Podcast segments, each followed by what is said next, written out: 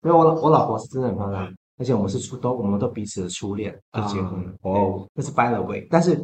我就很害怕被抢走，嗯，而且她很喜欢，你知道外国的月亮比较大，哎，比较圆了，不是比较大。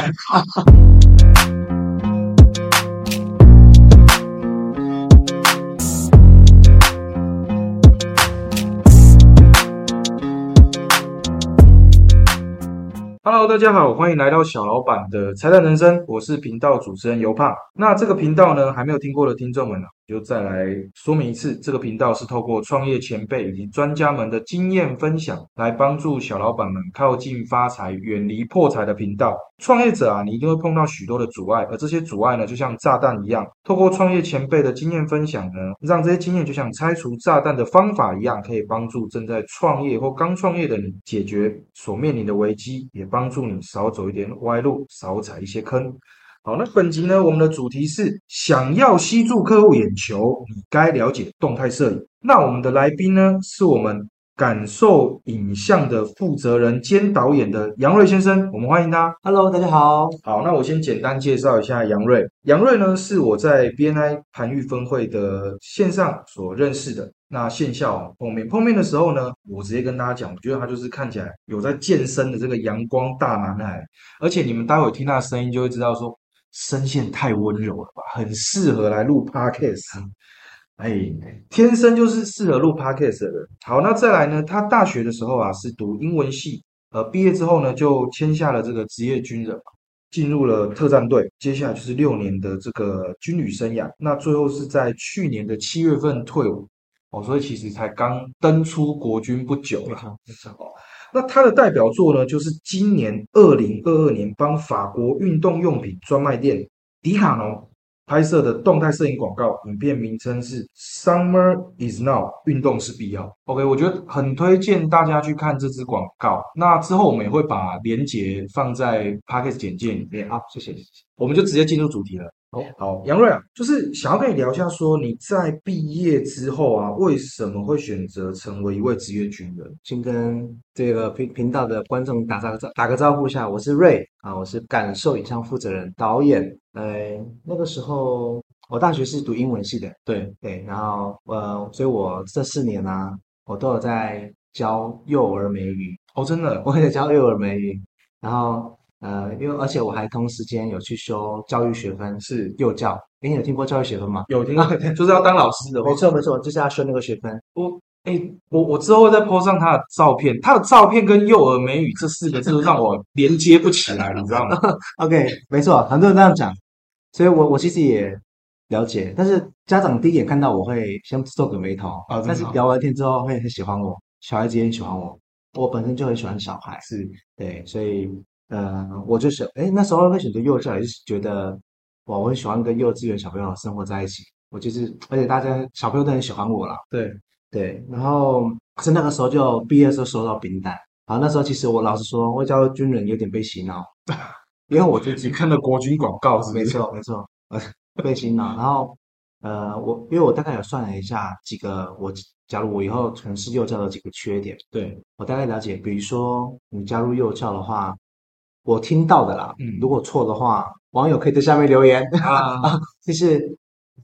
大概比较好的话，四万多、五万多啊月薪差不多，薪资就对对薪资，这是第一个我考量的最现实的嘛。是是，对，然后第二个，你刚才讲到你你前面开头讲的，一个爸爸妈妈如果要把小孩子交到幼稚园，把把交给一个男生，像找了我那么魁梧的人，把屎呃把屎把尿，是其实会让让大家却之一步。了解。对就是对于大家对于幼教可能还是有一些既定的这是老师的印象这样子。这没错，对，当然这是两点，第三点就是我被洗脑了。 OK，啊，所以我就我想说哈，既然我要当一年，对因为我是我八十一年次嘛，对，我进来要当一年，OK，OK，既然要耗在一年了，那我我听到其实部队薪资还蛮稳定的，对诶，我说不定可以在里面找一下自己的未来。啊，啊算是等观边走边看，没错，边走边看。然后我就加，我就我就想说，嗯既然要加入，就不要去一些阿萨布鲁的部队，我不想，我想要去练身体，是我想要挑战自己，所以我就去选择特战部队。特战部队可以大概跟我们简单介绍一下，说它是跟一般的部队有什么不一样？呃，简单的分享的话，就是你刚开始，你就是要先跳伞，哦跳跳伞对，跳伞。是你要有，你要拿到特战的资格，你一定要先跳伞五次，嗯五你次才能拿到所谓的伞徽。对，伞徽就是贴在你胸口上。嗯每次我嗯去回到部队就觉得这个徽章会发光，会发很光很爽。因为要符合那个资格的人才拿到这个徽章。没错没错，哦，那先跳伞。对，然后接下来就是我在古关特训中心，对，有时候我们还曾经跟美军一起受过训。你你受你受的训练就是一些山训啊，是然后一些比较危险的一些高空的作业的，所以他的薪资加级、危险加级也特别的高啊。那所以为什么我保险的都不会过， 就是因为我加入危特险战危险等危级险，嗯对。所以特战部队简单来讲就是有别于一般部队更危险、更刺激一点，嗯那也是我喜欢的。好，哎，这个部分哦，我已经可以跟各位未来的案主哦，先跟大家讲一下，你请他拍片呢，你品质是不用担心嘛，因为他拍拍过迪卡侬嘛。第二个，你人身安全也不用担心。 啊，对，哎没错，没错，没错，没错。 OK，好，那哎，感谢跟我们分享特战部队，因为其实一般人应该蛮少了解到。对好，那再来的部分呢、就是因为你是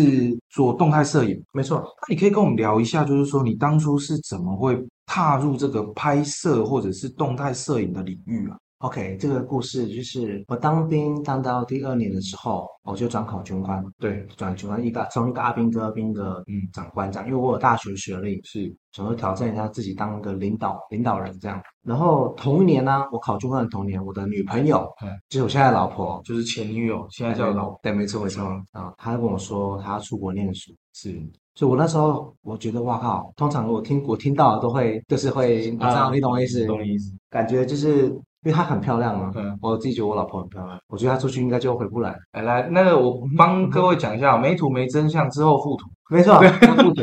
因为我老我老婆是真的很漂亮，而且我们是初都，我们都彼此的初恋就结婚了。啊哦对，那是 by the way，但是我就很害怕被抢走，嗯，而且他很喜欢，你知道外国的月亮比较大，哎，比较圆了，不是比较大， 这是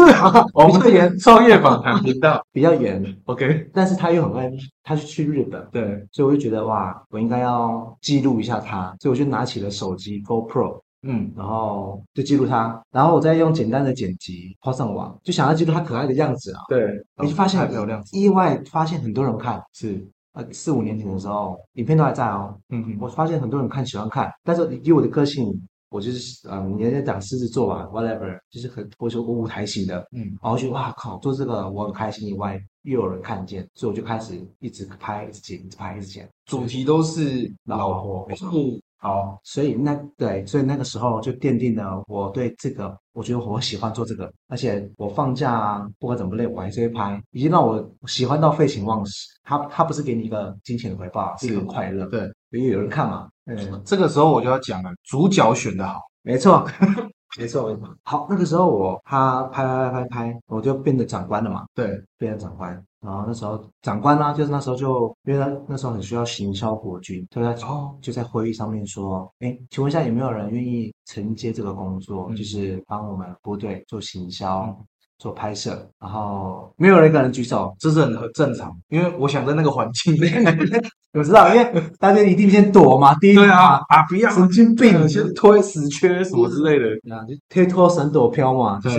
哦是只就是可以再说一次那个口诀吗的推脱神躲飘啊，就是你的对那个五字真句， ？OK，多一事不如少一事，何必呢？钱也不会多是是是，啊。那时候我，可是那时候我很菜，我想说，哎、我会啊，我就笨笨的举手，你知道吗？啊，那时候学长就说智障，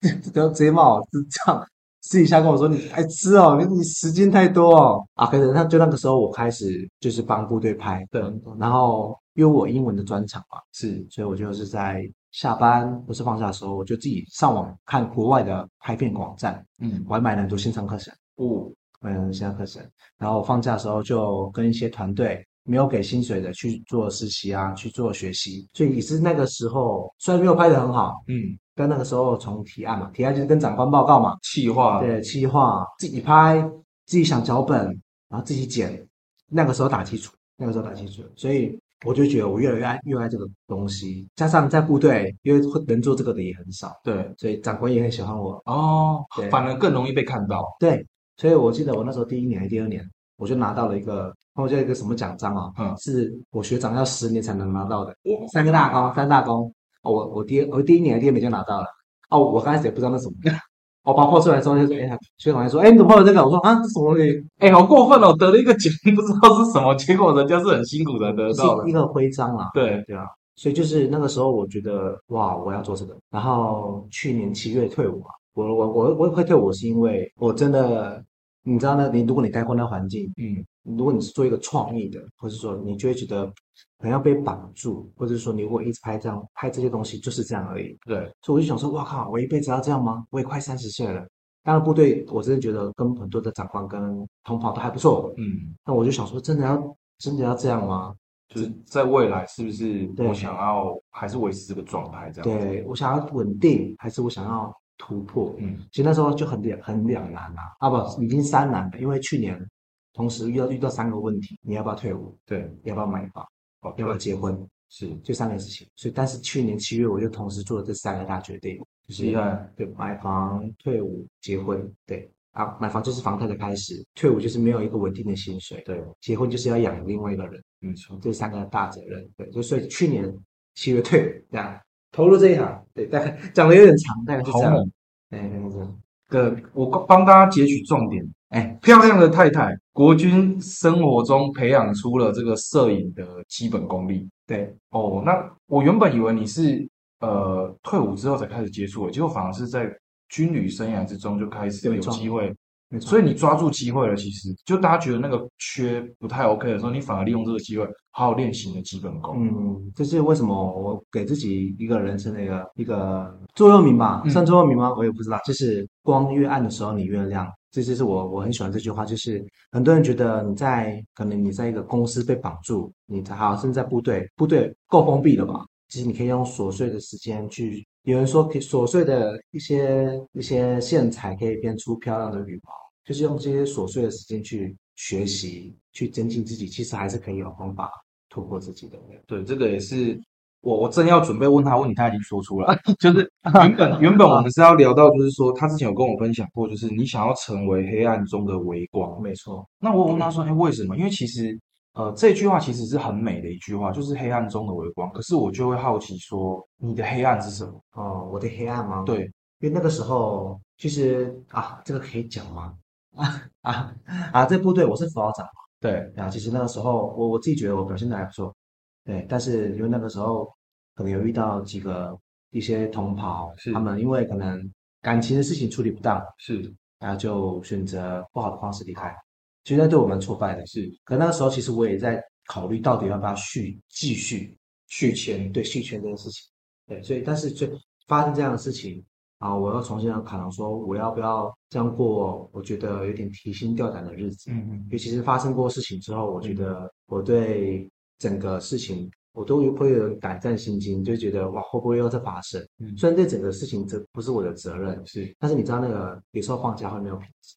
啊，再加再再加上我在部队累积的这些一点点一点点的这这个专业能力，我觉得或许可以在呃可能预备金存够的情况下出来闯闯看，对，是这样子综合综合的原因才让我到想要踏出来这样，对，所以黑暗应该就是那一段时间了，因为确实，因为其实呃辅导长的工作，他往往往要处理就是兵的情绪问题。对啊，幸福啊，等等等对等。没错，但如果当他们面临到你刚刚所说的状况，就是说做了不好的决定的时候，你说你你也不是救世主啊，你不是每一个人你都能去拯救，可是那一定会影响到你自己。对，没错，说到创业的部分啊，拍摄的这个热爱，那我会想要聊到，就是说创业毕竟是一个很大的决定。呃，你后来为什么会决定说你想要创业？诶，我给自己的人生目标吧，我大概去年啊，去年一退伍的时候嗯是二十八岁，对，我就给自己目标是说，我三十岁想要开一个公司，三十岁，三十岁的时候想开一个公司。然后呃，不是说开公司赚比较多，也嗯不是为了要怎么样之类的，是我只是觉得它是一个代表自己的品牌，然后代表自己的一个，算是给自己一个年轻的一个里程碑吧，里程碑一个里程碑，就是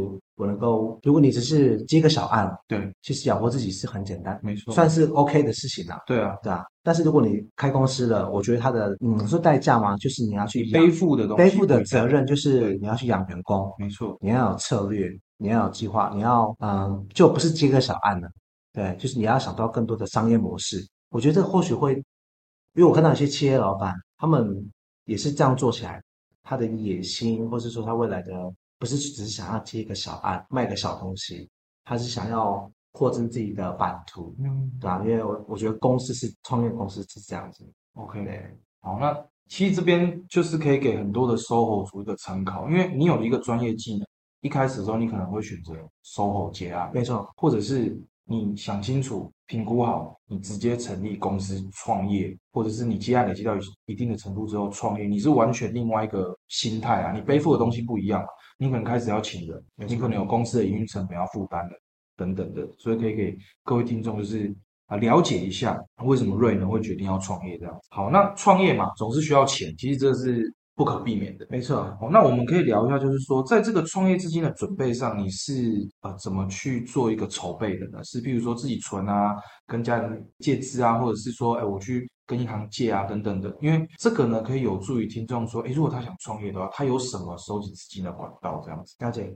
我的创业资金其实是用我的退伍金，啊，退伍金，对，用我的退伍金，退伍金没有很多，对，但是它可以，我算算算了一下，它可以足够我我一年，嗯嗯对， ，OK，这是我的预备金嘛。我是觉得走，我我刚开始是走比较保险的，是我也想说，我可能会去做一些清贷，青年创业贷，青年参贷贷款，对，然后这方带来这些资金也是可以，哎，先让我第一个让我生存，没啊，错，可以。第二个是因为那什么一个金字塔那个什么需求那个忘需了求那个忘记忘记了是什么马斯洛，啊，对吗？是马斯洛需求啊，对对对对，先生存，你对才可以去想更多的东西没。错没错，对，然后先打这样打算，其实瑞啊，他分享到一个重点，就是创业，大家会把它当成是一股脑的冲劲，或者是一个我梦想中的事情。但是其实瑞他选择的是一步一脚印啊，就是说你还是要先生存嘛。你创业过程中可能没有立刻有案子进来，你需要有一笔你自己的生活费。我觉得他分享是非常务实的，非常实用，所以各位听众可以好好的记下来。你先准备你自己一年，可能两年的生活费，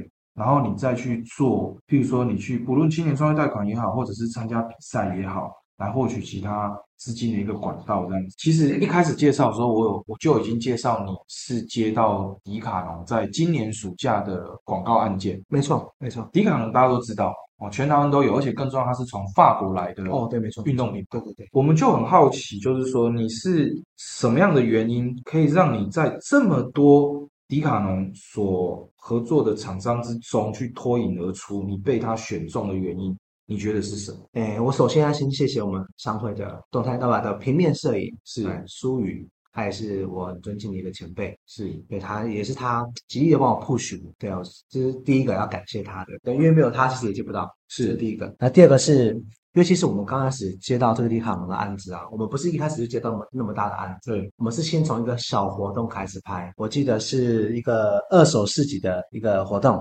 也是迪卡侬对对，因为迪卡侬很太多影片要输出了，是所以他们可能会有大案子跟很多小案子同时进行。所以我们就接到小案子那个团队，可那时候我就想说，哎，既然有机会接触到接触到这样的企划，我就认真的把活动拍得像像广告一样那么认真。哦，对，所以其实活动当天就是去拍嘛，抓拍一些好的画面，其实就够了。但是我我我没印象没错的话，我把它脚本写出来，分镜写出来，然后跟企划说，哎，我们要怎么拍？哎，那天刚好下雨嘛，我说下雨的话，我会怎么去呈现？给他呈现出一个我很诚恳，然后很认真看待这件事情。为什么会被到最后可以拍到这个大案子？是因为原本这个大案子是要给台北的一个团队的一个导演拍摄，是可是他们跟迪卡侬可能谈到后面，可能有些想法的一些呃分歧，分歧，所以就破局了。对，就就台北的台北的团团队就没有要没拍有了没，有再就选，没有没有就继续拍这个影片。然后刚好企划可能就想到说，哎，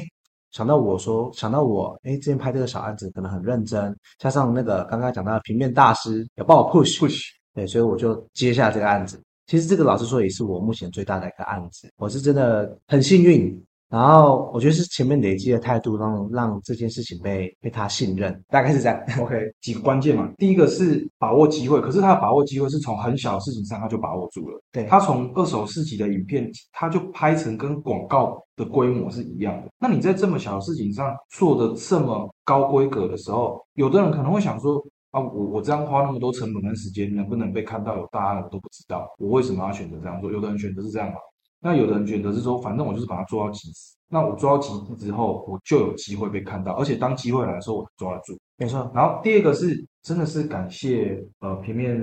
摄影的这个贵人对，来帮你 push 了一把，没哦错，所以平常也是要好好经营自己嘛，因为对，别人会愿意 push 你，其实就是对你的一种背书。没错，对啊，那嗯没错他没为错什么要为你背书呢？一定是你平常的表现，或者是说在跟别人的交流之中，是给人非常多安心的力量，他才敢 push 你。我会想要跟瑞这边请教一下，就是说，在你应对这样子大企业的过程中，有没有什么点是你接在接其他商案的时候，你觉得哎很明显不同？在这么大的跨国企业当中，他会要求到哪些东西是你必须要特别注意的？这样子，呃，刚刚讲到他是法国公司嘛没，错，对他们，他们不是他们不会是老板自己跟你讨论这个东西，不可嗯对能嘛，对他们都是企划部门对，所以他们代表说一个部门就会有很多的人。是但是我那时候知道，哎，他们跟前一个团队，呃，可能有些呃意见意的见分的不歧，太一样，那为什么我就把它 hashtag 配合度，就是我就我它的关键就是要配合度高的团队。配合度所以其实，因为我知道这个案子它有一些杠杆的效力，我的是我的意思是说，当我是一个 nobody 的时候，啊，我拍大地看哦，这个案子可以帮我杠杆出很多的案子。没错，对，所以那配合度就是我们要去 maybe 忍受啊，或者是说啊、去忍耐。他如果说哎这样可不可以，这样可不可以？或许我们团队讨论说哎可能有点难做到，但是我们就尽力配合，没错。然后调整出他们要的样子。对，所以我觉得跟这种大公司啊，我觉得配合度很重要。嗯，你的配合度、你的弹性，还有你在沟通上面的一些展现出来的一些自信啊，然后你要让他们信任，还有一些范例可以让他们知道你可以这样做到这些事情。当然，我觉得。这些沟通的技巧啊，说服的技巧，我也觉得国军没有白走，因为在六年当国军嘛，当了一个小部队的小长官，我常常需要面对比我年纪更大的，你要带比你更大的人。是所以你要怎么去说服他们为你做事，这都是我觉得没有白走了，都是我都是一种看不见的技能，但是它却很重要。真的是非常棒的分享哦，因为其实也没想到说之前的军旅生活在应对跨国的企划部门的时候，它发挥了它的效果。没错，那刚刚有提到配合度的部分啊，呃，其实他也跟我们分享一个很关键的概念，就是说指标性的客户他一定会有一些他可能要求的规格。嗯，没错，你为了要获得指标性的客户，有的时候你自己的意识的比重是不是要拿捏那么多？可能你需要调整一下，没因错，为没错，指标性的客户讲白了就是为为未来为你带来更多的客户。没错，你可以告诉别人说，我拍过这位大客户的案子，这样子，我把它拍得很好，大家会去看，非常棒的一个分享。那在沟通的过程呢，我也相信不是那么的完全都很顺利，沟通嘛，一定有来有往。呃，也帮各位听众了解了，就是说有没有在这个沟通的过程中碰到了什么样的阻碍，而你是怎么解决这个问题的？这样子，嗯，那其实我不会把它当做是阻碍啊。嗯其实如果迪卡侬那一方啊，他跟我们提出一个想法，或者说他们希望可以这样这样做。但是我我很清楚很很清楚知道我的能力跟我们能够做到哪里，所以我们就会呃不会跟他反驳，嗯，我们也不会说我们做不到，是那我们会提出 Plan A、Plan B，然后让他说，那我们这样做可以吗嗯？啊，这个 B 方法这样做可不可以？我们可不可以接受？那每次丢过去的时候，他们团队说，哎，那我们再讨论一下。好好啊，可能过个一天，他就说，呃，好，那就用 Plan B，那就用这样这方法。其实不一定要，嗯呃，不一定是要争谁对谁错，没错有其实有时候很有别有另外一个方法可以去解决，取到一个平衡点。我我觉得那个瑞交流那个非常聪明的做法，你在这个案组讨论的时候，他硬要求你要达到什么样规格的时候，其实你就换转个弯嘛，你就跟他说，哎，那如果你想要这样子拍，我有一个计划 A、计划 B 可以吗？对，就是其实你又把问题丢回去让他们讨论，然后大家达成一个平衡，哎，这问题就解决啦、没错，很漂亮的手，很漂亮的方法、欸，啊，嗯对对对，非常，这是非常好的分享，可以跟我们分享一下，就是说你拍了很多的案件嘛，可能有大有小，你从目前拍摄或者是做记录、动态摄影到现在啊，你印象最深刻的事嗯 情是什么？刚刚迪卡侬案件不能再说了，啊，不对，好了好，像今年三月份的时候，对有拍到一个中医诊所，中医诊所，中医诊所没错。然后那那个业主也是看到我的 IG 之后，是就从大概我没记错的话，三四家厂商直接踢掉，变成是我们来拍，哦，真的、哦，对，然后所以他主动来再来来找我，啊，主动来没找错你没错。然后我印象很深刻的是，影片拍完的时候，因为他们他们是中医诊所，而且是年轻的团队。对。然后一拍完之后，他们大家一起看，然后他打看完的时候，他打过来跟我说：“哎、瑞，我们看完每个都在哭。，真的哦真的，为什么 我影说片是拍的怎么样？我自己觉得他们嗯这个中医很不一样，中医诊所很不一样，是因为他们是年轻的团队，对，他们整个装潢到呃给客人的服务，我觉得都很很到位，是五感，真的是五感都有，从触觉、听觉、嗅觉，他们还有香氛，嗯哇哇，哦视觉还有很多的艺术品，反正很用心的一个诊所啦。然后我可以感受到老板啊、医师对他们的员工，就像我我看得出来像朋友一样，嗯，所以我我个人也比较感性，对，所以我我我喜欢剪剪影片是比较有故事性的。然后其实我也很期待他们的回应啊，他给我们这样回应的时候，我说哇，我我我自己很有成就感，哇，哇，我想看他们哭的样子，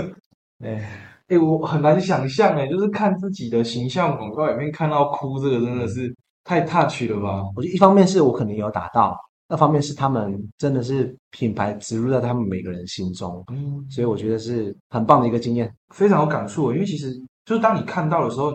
你可能说不出什么结论，但是你就被打到了啊、没错你，就打到你心里面啊啦、你就感动了。没错，所以影像的效果真的是非常非常的非常有力啊！我们的频道其实不是只有聊创业，没错因为在创业之后嘛，啊其实它影人家说创业是你的另外一个小孩，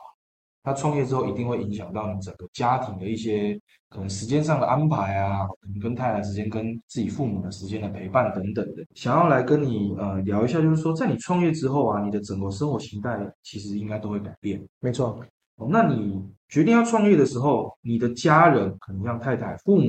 或者是其他亲友，给你的看法是什么？他们是支持呢，还是是反对的？这样子其实我还蛮幸运的了，我的家人都很支持我。都很支持对，啊，因为从那个时候我要退伍之后，我爸爸妈妈都在念我啊。我 都在念你啊。对啊，因为嗯，其实当个当个小长官，其实对对他们来讲也出去讲给他们也蛮也蛮， 啊你知道那种感觉我。知道，我知因为道，我我儿子是啊、军官，军官就很就还蛮不错的。对，对，但现在突然变可能拍片的导演，他们可能觉得目前还不看不到什么成绩，是所以他们不知道该怎么介绍我。嗯哼，对，但是后面其实看到我的一些改变啊、突破，他们其实觉得很很支持我，嗯啊我家人、我爸妈很支持我，我岳母也很支持我哇，我的老婆也是给我鼓励。可是老实说，前面刚我退伍一年了嘛，我前面两三三个月、四个月我是没有什么案子的。是，但是有时候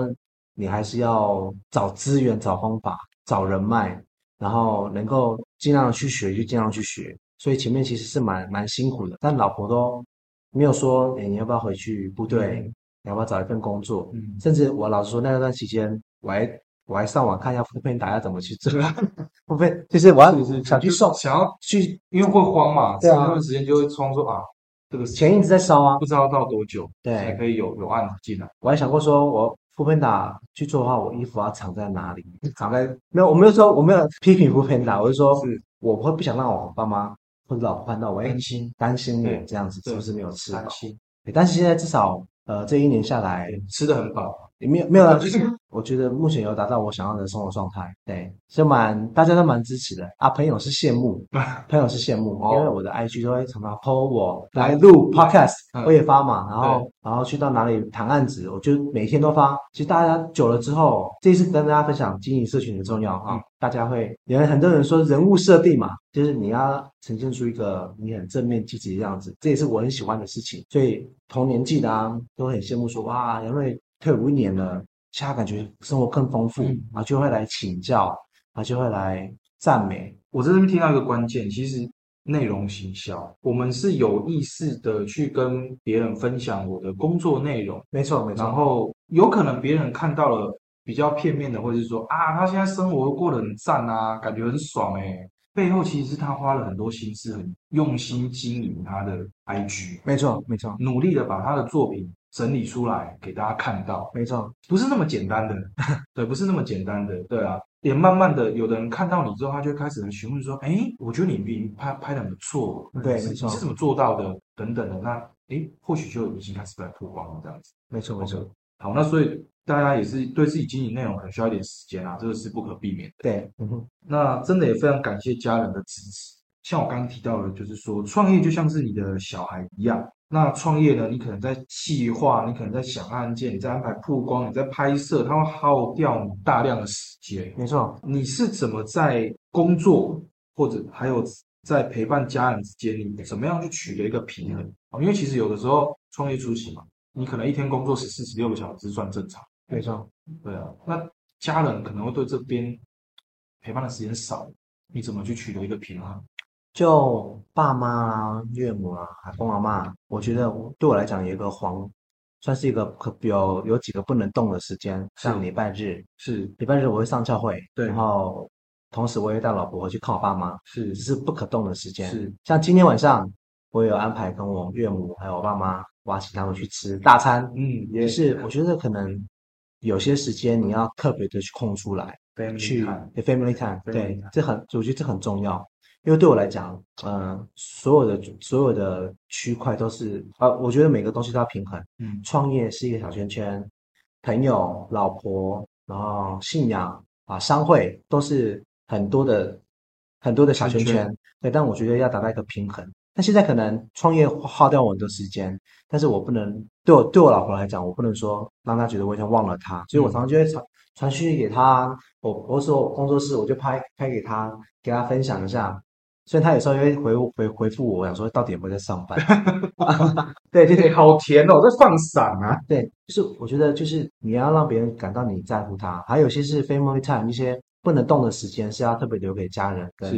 因为我顺便分享一下，对我来讲啊，我看到很多我欣赏的创业家，或是我欣赏的一一些成功人士，嗯就是大大家很敬仰的那些成功人士。我发现我喜欢的人那几个人啊，Stephen Curry，嗯还有一个呃菲律宾的拳王 Manny Pacquiao，我不知道啊你知不知道，还有一些我很尊重的一些外国的一些成功人士。是其实大家只看到钱，对但是我我看到的是他们有钱的同时，他们是一个好老公，嗯他们没有乱搞，他们